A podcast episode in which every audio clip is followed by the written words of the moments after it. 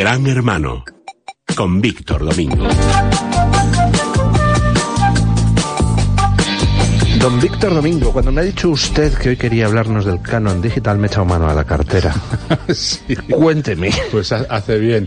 Bueno, nuestros oyentes yo creo que ya saben, porque en alguna vez, en alguna ocasión lo hemos comentado, que el canon digital es una tasa que el gobierno ha, ha impuesto nuevamente para todos los dispositivos digitales que sean susceptibles incluso yo diría susceptibles o no, de hacer copias privadas con contenidos con derechos de autor.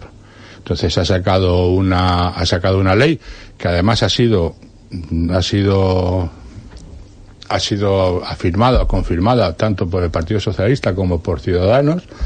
Una de las cosas que me preocupan de estar todo el día hablando del monotema. Y es que nos la cosas- cuelan mientras y nos la tanto. cuelan por detrás. Y entonces, en esta ley que han sacado, pues hay un, hay un dinero que ellos eh, calculan que se va a recaudar con este tipo, con esta tasa a los dispositivos. El gobierno dice, y el Partido Socialista y Ciudadanos dicen, eh, al, al- al confirmar esta ley, que esto lo pagan la industria tecnológica, pero nosotros, los usuarios, decimos, no, no, si la industria tecnológica va a pagar una tasa en, en esto, nos lo van a poner en la factura. evidentemente, nos lo repercuten en precio. y como, eh, como sucedió en los gobiernos, con los gobiernos de Zapatero.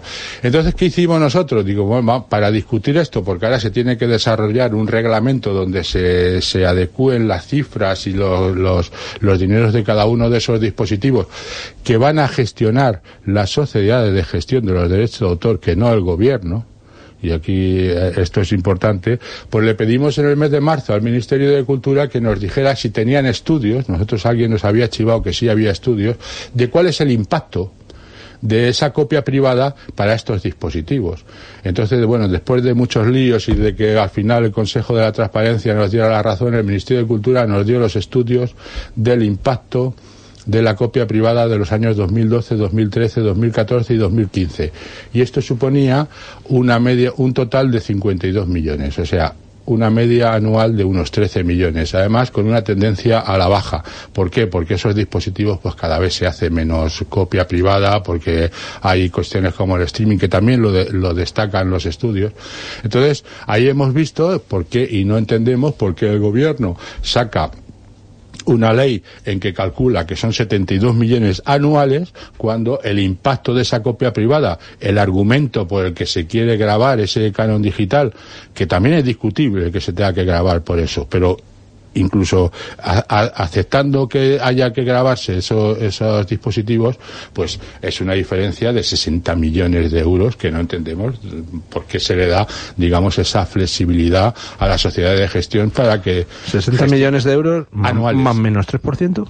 Bueno, 60 millones de sí, eh, lo van a gestionar las, las sociedades de gestión, ¿no? Eh, Entonces, La SGAE y todo esto. Las SGAES, eh, Dama, eh, los, bueno, las eh, Cedro, pues Ah, entonces seguro, entonces seguro. Porque estamos hablando de- Si participa la SGAE, seguro que la gestión será impecable. sí. Eso es uno de los, uno de los graves problemas que, que tiene que se le da esa gestión a esta sociedad de gestión, que son entidades legítimas y que tienen que defender los derechos de autor, pero que no tienen por qué estar canalizando una tasa que vamos a eh, pagar el conjunto de los ciudadanos.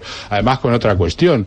Aquí sí que se ha cumplido en esta ley una excepción que ni las administraciones públicas ni las empresas deben de pagar esta compensación. Pero no hay nada que impida que a la hora de comprar, por ejemplo, el Ministerio de Justicia, si tiene que comprar 10.000 DVDs o 10.000 CDs o 10.000 móviles, va a pagar este, este canon.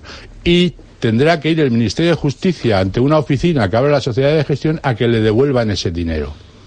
Yo creo que dejar a la administración pública, a nuestras empresas, en manos de las sociedades de gestión para que gestionen estos recursos, a mí me parece algo absolutamente inaceptable y que me sorprende que en el Congreso de los Diputados Se hayan puesto todos de acuerdo. Se hayan puesto todos de acuerdo sin, vamos, con esta falta de, de transparencia que nosotros hemos roto por algún lado eh, obteniendo estas cifras, ¿no?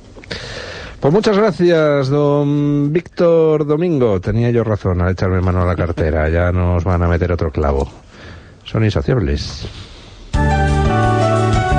Sin complejos. Con Luis del Pino. Es radio.